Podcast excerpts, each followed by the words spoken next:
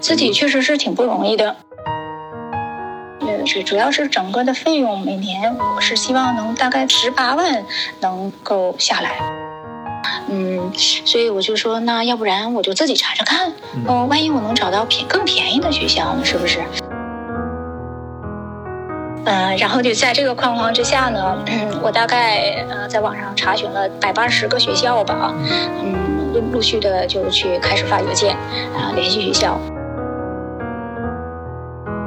部分学校都会给反馈啊，有一些学校就是没动静了，回复的也有很多种情况，我说一下。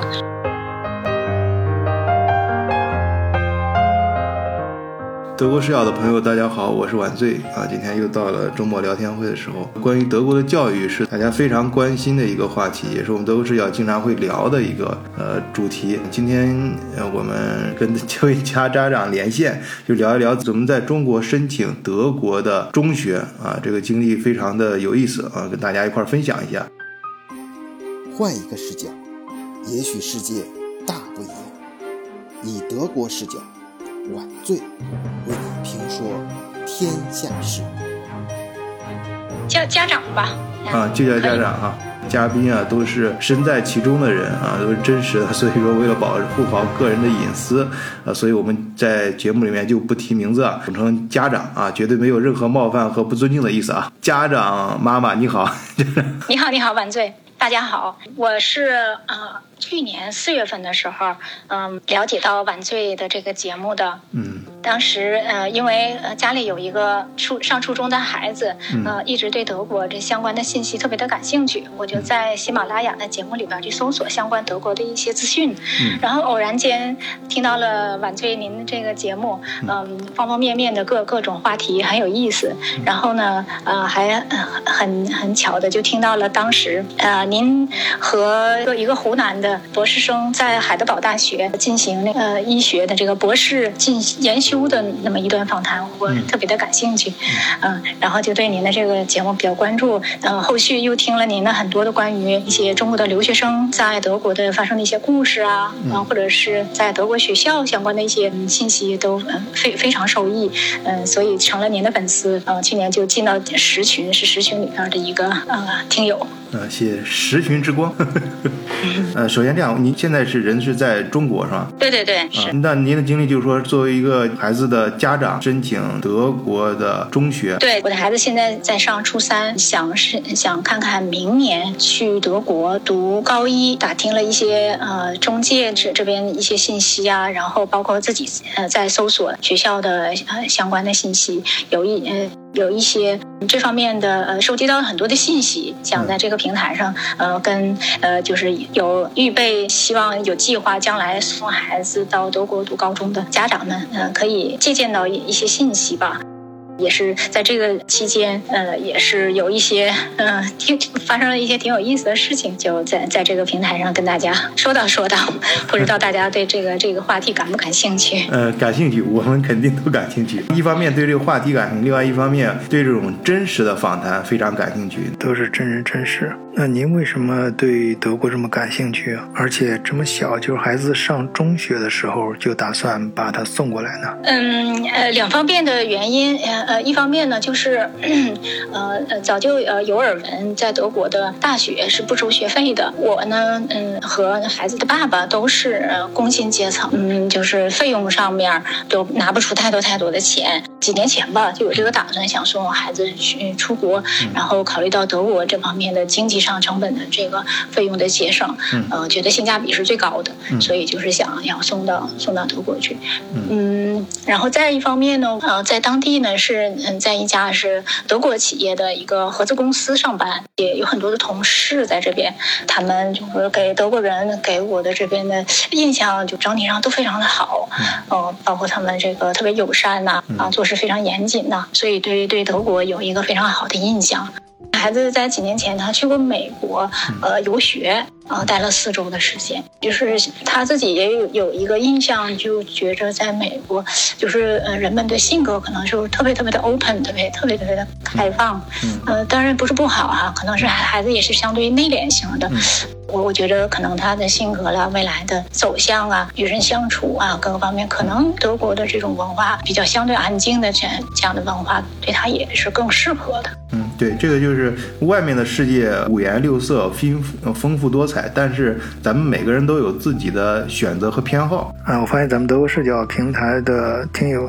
啊，虽然咱们是小众，嗯，人数不是很大，但大家。嗯的偏好还比较一致啊，都是这边孩子呢也都是比较的相对来说比较踏实，家长也都比较务实啊，咱就是不让不不求孩子能够大富大贵啊，至少能够学到一技之长啊，将来有一个啊稳定的发展和啊幸福的生活就好。对对的对的。再再有一个很巧的是，嗯，在我们城市这边有一个国际学校，嗯，他在这边也是非常强化德语的教学，嗯，这样的话呢，孩子在初一的时候就已经开始学德语了，嗯，他现在是初三，嗯，他已经在学校的 B 二的考试成绩上已经通过了，嗯，所以一个这样这样的一个比较不错的学校，我们能提前介入到德语的学习，这样的话呢，衔接去德国读高中，嗯，也也是一个比较好的一个过渡。所以我们就决定，嗯，在孩子呃初中的时候就来这个国际学校里。之前呃就是了解英美啊这样的中介机构很多，但是去咨询关于德国的时候，就是感觉啊这些资源特别特别匮乏，特别少，很很难找。但是呃经过仔细的去去去去联系啊，就上网去查询呐。呃，在这样的中介机构还是蛮多的，大大小小能有十来家，嗯，规模也是呃大小不一。他呃，他们这些中介呢，嗯，呃，有一些也是很很正规、很大的中介，他们通常呢是在德国的当地本地呃的中国人成立的，然后呢，参在跟中国当地的中国人一起合作，呃，创办的这样一个公司。呃，甚至是，比如说有的是在法兰克福总部啊，有的是在杜塞，呃，甚至一些比较比较大型的中介机构呢，他们甚至就是有这个学生之家，学生，比如说在一些啊公共假期的时候，不能待在学校的，那这样的话，有有一些住宿的条件。你这个工作做的还比较到位啊，了了解这么多情况啊。对的，也确实是做了一番功夫。大概是在今年的七月份开始有这个想法啊，就去调查一下这个可不可行啊？大概需要花多少钱呢？明年孩子过去的话啊，是是不是真的能能过去？满不满这条件嘛？从七月份到现在大概。七月八月九月三个三个月的时间，确实是做了很多作业，嗯，了解到这个这其中的一些很多的很多的信息，就是觉得挺挺愿意告诉大家。嗯嗯，很好哈，来跟大家讲讲你这个你刚才说那点非常好，咱们有好多听友也反映这一点，说国内关于德国留学这一块好像中介费挺贵的。中介费对，中介费呃大概是从一万到六万的中介费不等。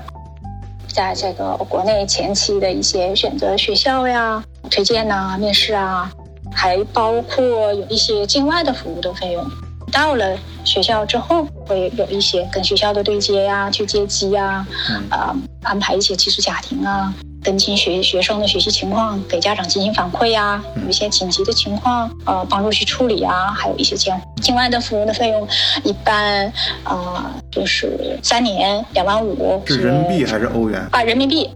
那你用中使用中介的渠道了吗？嗯，刚开始呢，确实是，呃，感觉。中介呢，他非常有经验，呃，而且他那个手头的资源确实是很多，呃，比如说有一个非呃非常大的中介，他能够选择的学校就有五十多所，覆盖到整个德国的八个州，也也是在考虑，就要通过他们去去申请。但是呢，有的这个中介的费用确实确实是太高了，嗯，也呃，它就是有一个费用，我记得非常清楚，它是九千五欧元。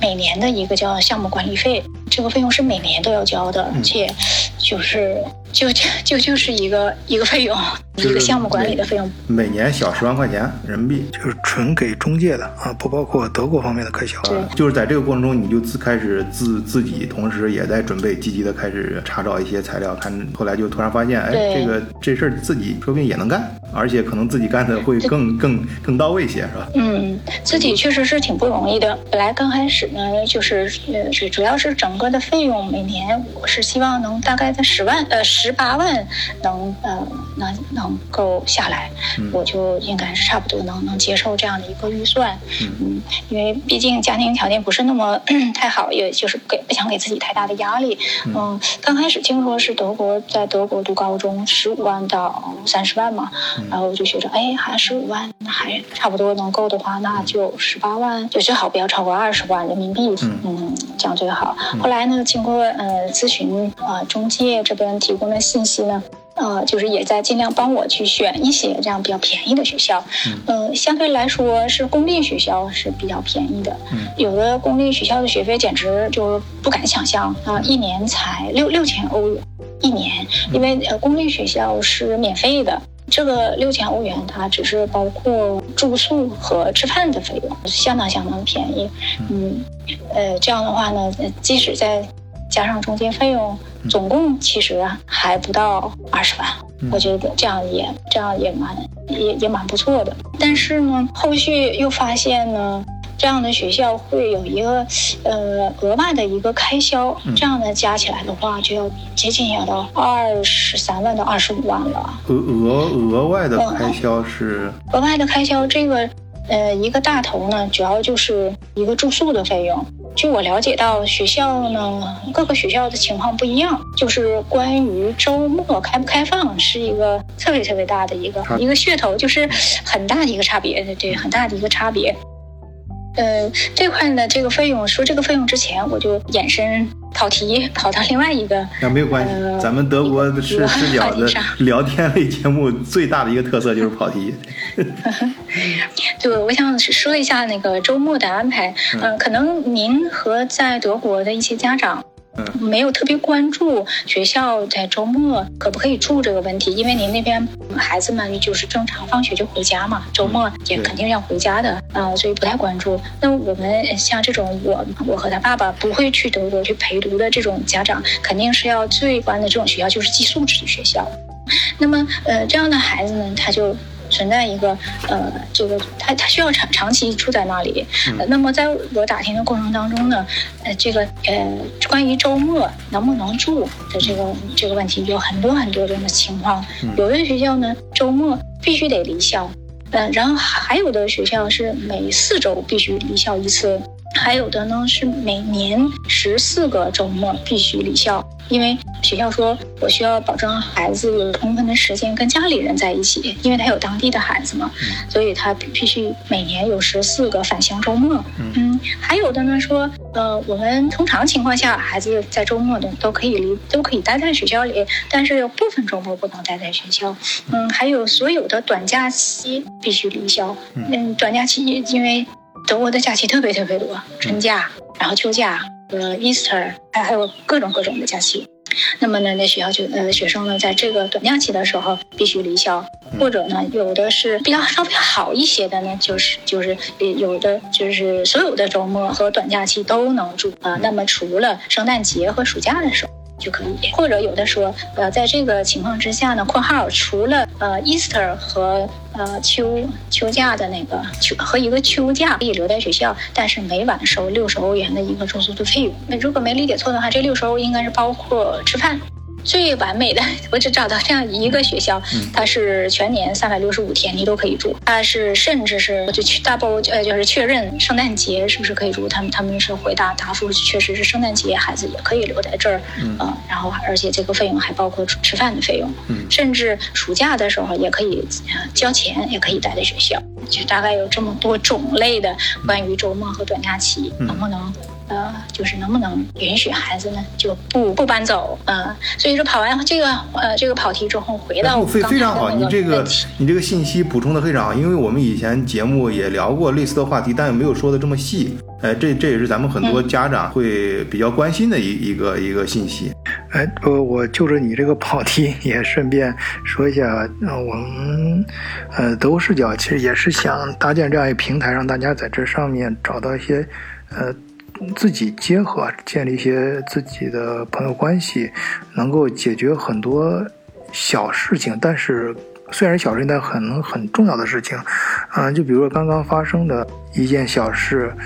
嗯，咱们有个听友，嗯，孩子在德国这边，呃，出现一点问题，然后我一就找到我，我一查，哎，正好跟会好离得比较近，我就给会好说，然后会好，嗯，知道这事儿之后，二话不说，马上放下手中的事儿，拉上老公要开车，就第一时间赶到现场帮这位听友解决问题啊，这点我也非常的感谢会好，当然那个听友也多次向会好表达了，呃，感谢。嗯，所以有很多嗯朋友啊，尤其身边的朋友问我，晚醉你搞这个音频这个德国视角，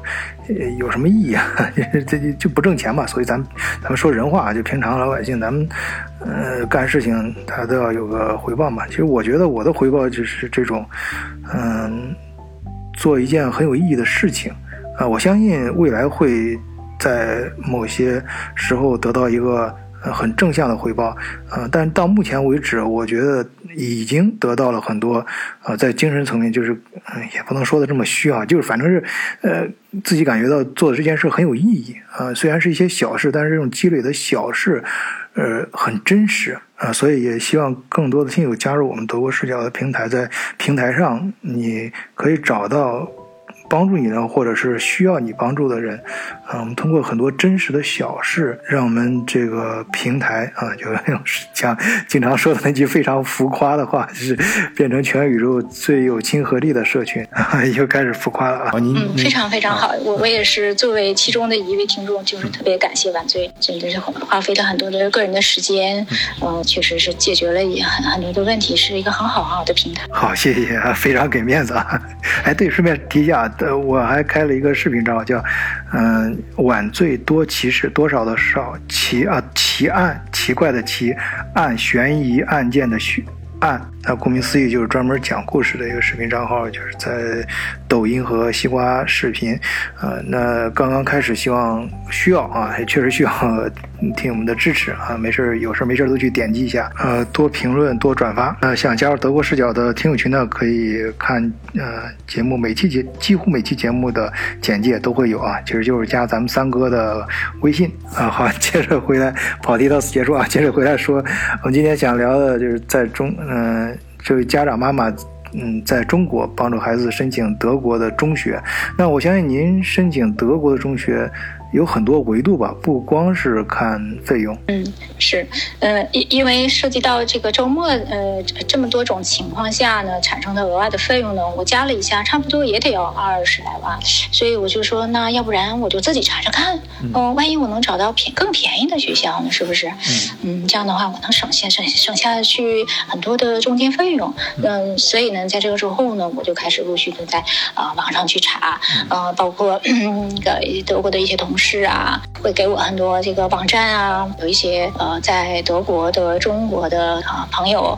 啊也会呃给我提供一些信息，嗯，这样呢我就就开始查。我这边的标准呢，呃也因因为我们单位呢在慕尼黑有有一个那个总部在那里，嗯，所以我就在想。哦，孩子在那里巴伐利亚州读书的话，可能万一有什么事儿，可能那边的同事，德国同事能嗯帮忙去处理一下，嗯，所以我就基本上锁定巴伐利亚州。而且听说巴伐利亚州的那个阿阿阿比托的那个成绩，嗯，非常嗯非常的有分量。嗯，呃，这个分量我稍微解释一下，就是嗯，在德国，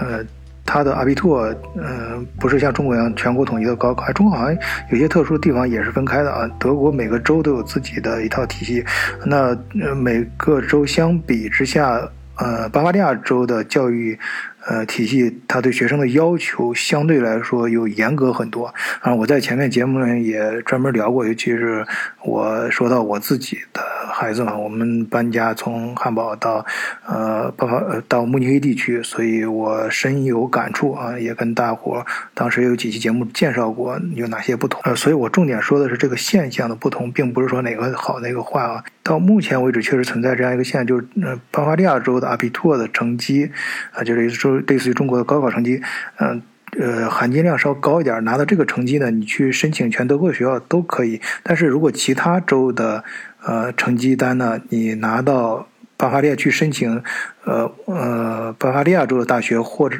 尤其是慕尼黑地区的大学的话，他会把这个。成绩单自动往下给你算一下，比如说你考了一分，它可能按照两分去对待。但是相反，你在巴伐利亚州拿到的阿比托的成绩，在全德国都通用啊，是考的是多少分就是多少分，认可度比较高。所以呢，就是定在巴伐利亚州，还是希望能够找到一些公立的学校，这样我们在费用上也能节省很多。最好是在十八万以下，嗯，然后周末希望要待在学校，嗯，如果是。不能待在学校的话，嗯，就中介有这种学生之家。我查询有一个巴伐利亚州的一个公立学校，嗯，它不开放的周末和短假期，甚至我数了一下，有八十三天，嗯。呃，这这来来回回，这就我觉得这个是我一个重要重要的条件，就是周末一定要让孩子待在学校，因因为他待在学校，他待在学校的话，学校他经常会组织一些呃远足啊，呃组织一些体育方面的活动啊。我觉得那个把钱，就是在道上花的这个钱，就呃那那个花在这些课外活动上，不是呃更有意义一些啊？对。所以就是尽量呃，然后还有一个条件呢，就是不想去宗教那种教会学校，嗯，到。是不不是对教会学校有什么偏见啊？哈，就是我们呃，毕竟没没没有这种宗教信仰啊，就觉着去去教会学校就有点怪怪的，而而且还要去学宗教课，打了很多的问号，就是最好就我们不去教会学校。嗯，再有一个呢，就是二外的啊课程安排上，从十十年级高一开始，最好是能学呃中文啊，呃就是能够 减轻一些一些负担，就是主要的条件这个框框在这这么几方面了。常听德国视角的朋友肯定都知道，德国上中学学孩子，我孩子现在也要面临这个问题，就是就是除了德语本身之外，还要学两门外语，一般第一外语咱都会选汉语，呃不是呃英语嘛，然后第二外语好多家长。其实会选那个法语或西班牙语，就应用比较广的。汉语呢，好多学校没这个条件，关键是。所以就上自己当地的华人组织的汉语学校，或者在网上报一些班。我就不插嘴了，还是主要听嗯家长妈妈说啊。那你画了这么多小框框啊，在这个框框之内是怎么去寻找的呢？嗯，然后就在这个框框之下呢，我大概呃在网上查询了百八十个学校吧，嗯，陆陆续的就去开始发邮件啊联系学校。大部分学校都会给反馈啊，有一些学校就是没动静了啊，不回复；有的再发第二次邮件，有的就会回复。嗯。嗯，然后呢，在这个回复的回复的也有很多种情况，我说一下。一种呢，就是说，sorry，不好意思啊，我的孩子不是呃，你的孩子那个我们不能接受，就是非常非常简单，就那么一句话，也不也没有原因啊，没有解释啊。还有还有一种，不好意思，不能接收您的孩子啊，是因为啊某某某某中介是我们的唯一申请渠道。呃，就是说有很多的学校啊，跟中介呃有了比较固定的这个合作关系，那么呢，他只是接收呃这个呃，我指的是中国孩子哈，他是中国来的孩子呢，我们只接收这个中介推荐过来的孩子，嗯啊呃，有的还就直接把我的邮件就转转发给了这个。这个中介的那个负责人，嗯，还有的呢说可以接受啊，然后呢，请你把这个附件当中的这个申请表填一下啊，把孩子的成绩单啊填一下啊发回来，嗯。还有的是，呃，不好意思，我们这个寄宿寄宿，我们学校还正常开放，但是我们这个寄宿的那个学校关了。呃，还有的说是我们是呃五天的包顶，就是五天寄宿制的，呃，周末我不开放啊。如果呢您有亲戚啊、有朋友啊在这能协助到孩子在周末的时候可以住，那么请你继续联系我们。还有情况呢是，呃，我们呃谢谢您的邮件啊，我们周末不能提供住。宿啊，但是嗯，非常高兴给你提供以下四所学校，这个四所学校的甚至是网址都已经给我附上了，嗯，非常热情。嗯，还有的呢是邮箱不对，呃，弹回来了。你这个给大家分享的也太详细了，呃，不过我相信咱们的听友都能够很明显的感觉到，啊，这个妈妈已经在线下一定是做了大量大量的工作。其实我在这一点是非常欣赏的。我跟咱们的听友线下交流的时候，我也反复听呃叮嘱啊，就不管是咱们的同学，您本人到德国来留学，还是家长帮助孩子来留学，都要提前做好心理建设，养成自己去搜索、寻找信息的习惯。第一是现在的这种手段、科技手段还有平台都越来越开放。第二是孩子到海外之后要独立生活，嗯，一定要学学会这种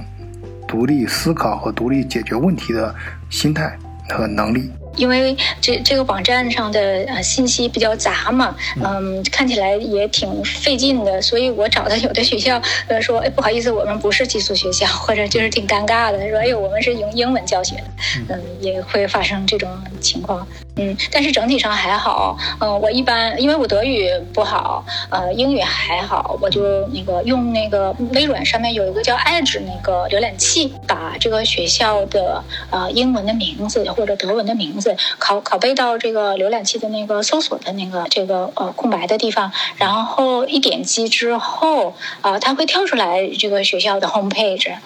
这个网站。啊，就叫 sorry 必应必冰用冰的那个，就呃用冰的那个，然后用 h b i n g 的对这个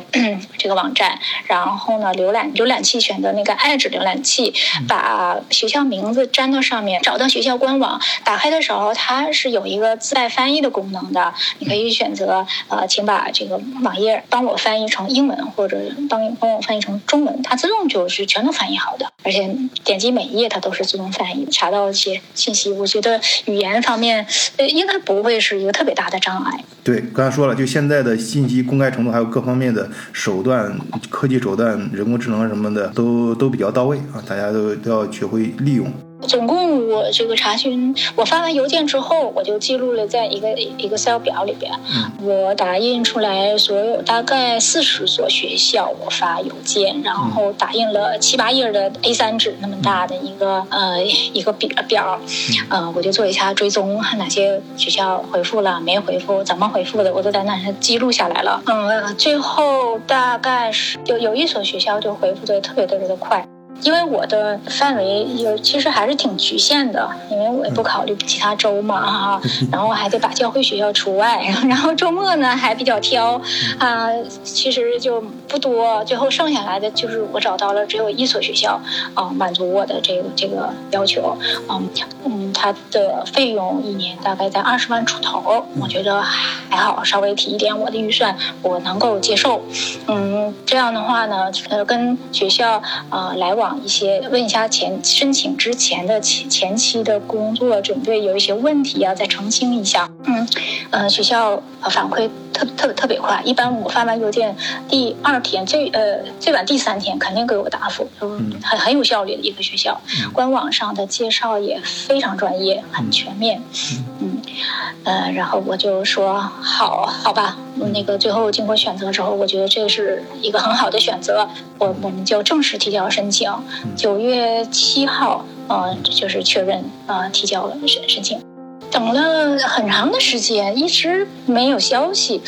嗯，大概。到九月二十四号左右的时候，我就有点着急了。嗯，不知道发生了什么事情。嗯，怎么这么长的时间还就是没有一个确认，真不能正常的再往下走。嗯，然后 学校说确实是发生了一一些新的情况。以前德国，嗯，不知道您了解吗？它是 G 九系统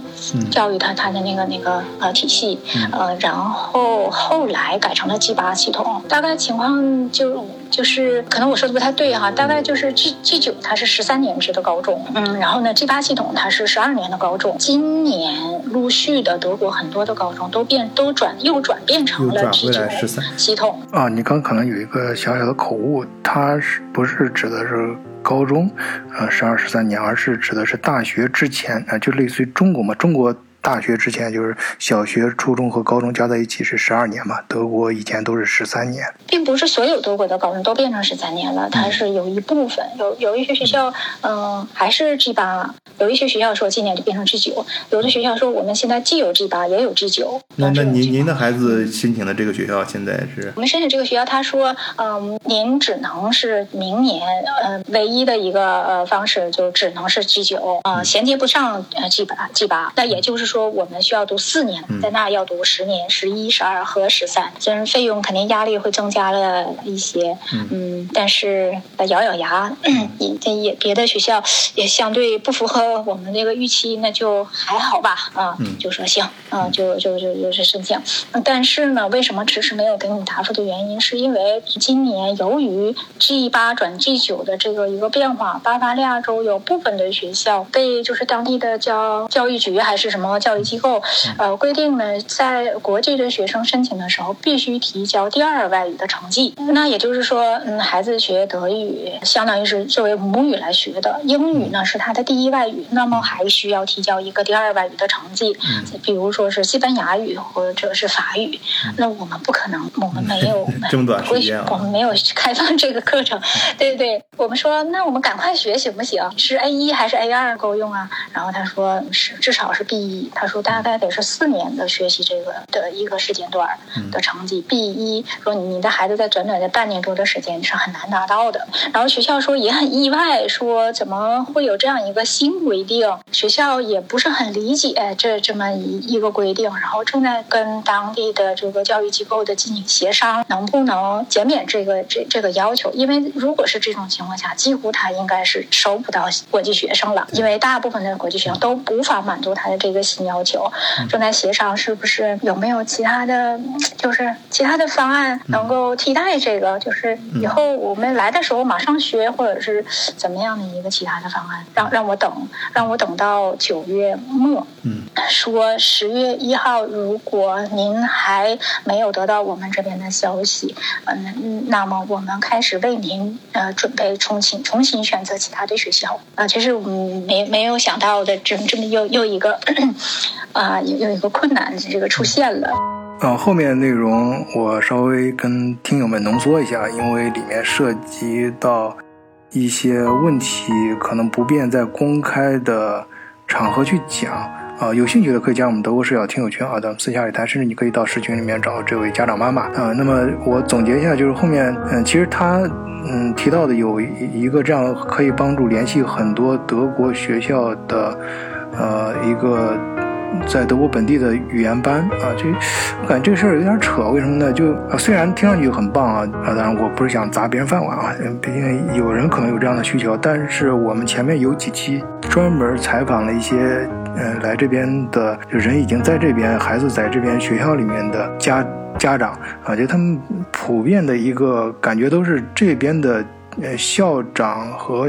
教师都是非常重视国际学生在对于当地学习习惯和当地的学习环境的融入。你注意啊，是“融入”这个词，它包括语言，语言只是一部分。而且，虽然语言是大家经常遇到的第一个问题，但其实是最容易解决的一个问题。因为孩子进到学校之后，就跟着自己的老师、跟同学啊，甚至于额外的再请我们在前面 讲明专门教过有些学生工什么高高年级的学习比较好的同学给他呃补课啊，其实都是非常呃。价格非常低廉的啊，甚至有些是很多是免费的，因为我可以在节目里，因为咱们是自媒体，我可以跟大家啊，咱非常接地气的啊，说一些媒公开媒体上人家不敢，大媒体上不敢讲的。其实德国他现在他缺人呐，你想他都开始引进移民，就是开始引进那些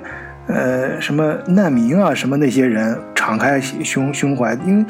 为什么被逼的？但是那那相比之下，那中国的这些优质的生源啊，中国的都知道，中国全世界都知道，中国的孩子比较聪明，比较勤奋，那这些多好呀！你包括现在中国国内也在鼓励生育什么的，那德国就更缺了。那这些直接过来多好，所以人家是开政策是很开放的啊，不需要去社会上专门额外找那些语言班呀。其实而且而且那收费很很啊，所以这也是我为什么后面这段我要给大家浓缩一下的原因。不便于去讲，咱不要砸别人饭碗，人家嗯，各行有各行的规矩。但是德国德国视角的听友，您听到这儿了啊，尤其是咱们的老听友，那我必须去告诉你实话，就是实实在在我们能够感受到的，呃，尤其是孩子在学校里面跟着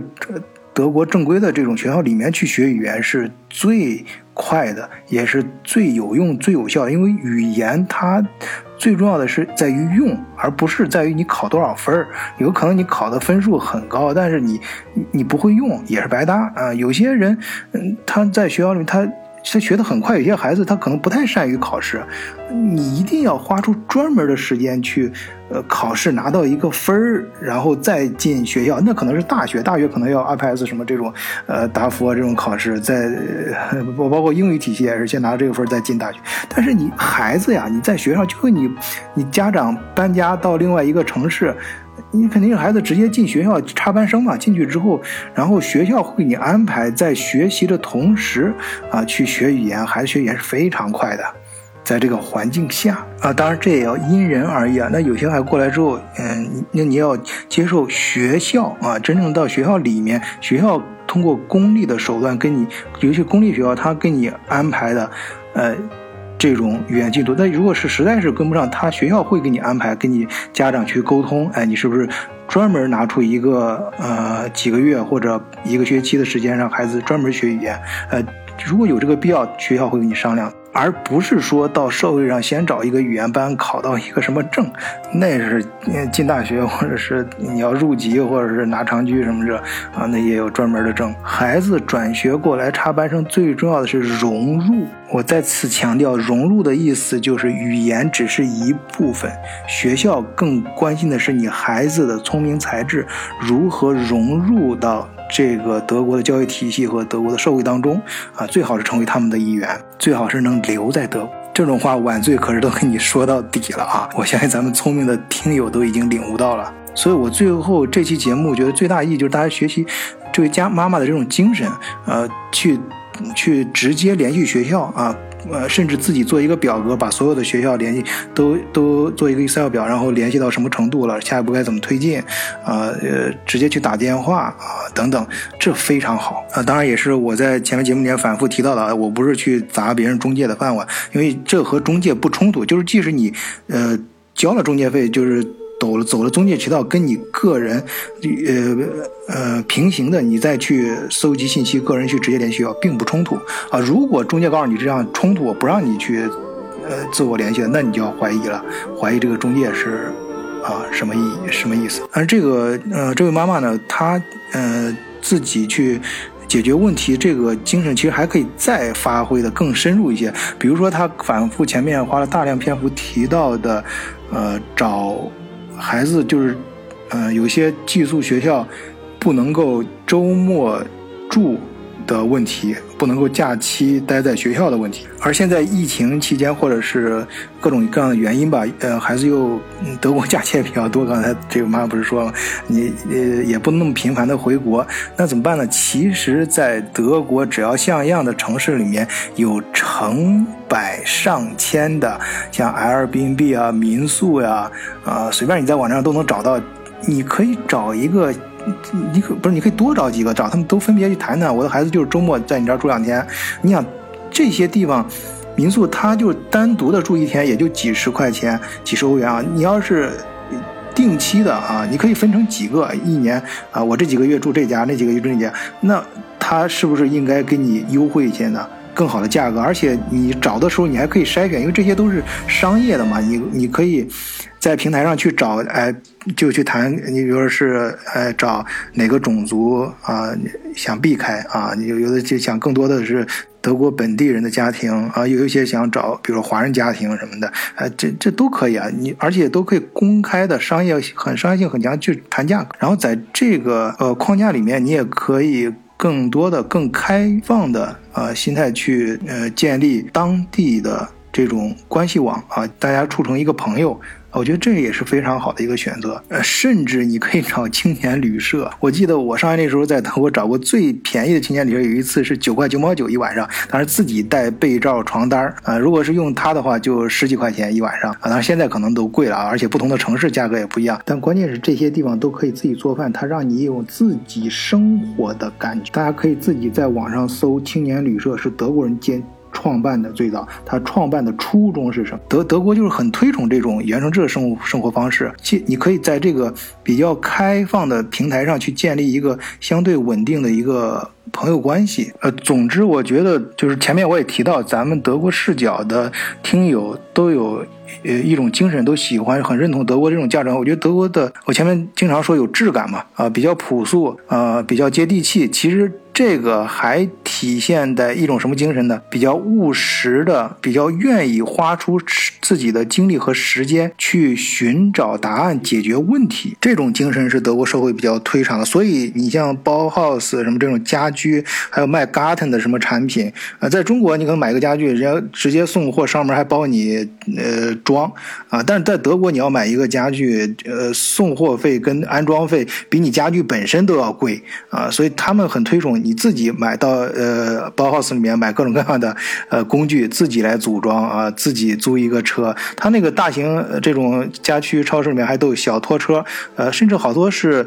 你像 IKEA，好像是你用一个小时、两个小时之内是免费的啊，你挂在你的车后面拉回去就行了。所以整个社会都是推崇这种呃自己。动手去解决问题的这种精神，而学到这种精神，养成这种习惯，我觉得才是来德国留学和生活的真正意义。呃，既然说到这儿，我就说的再深一点啊，再展开一点。其实对于咱们很多成年人，咱们有些听友就是咨询到德国移移民想到德国的，那好多人想来德国生活，也是图着这种感觉来的。可能他不知道，但是。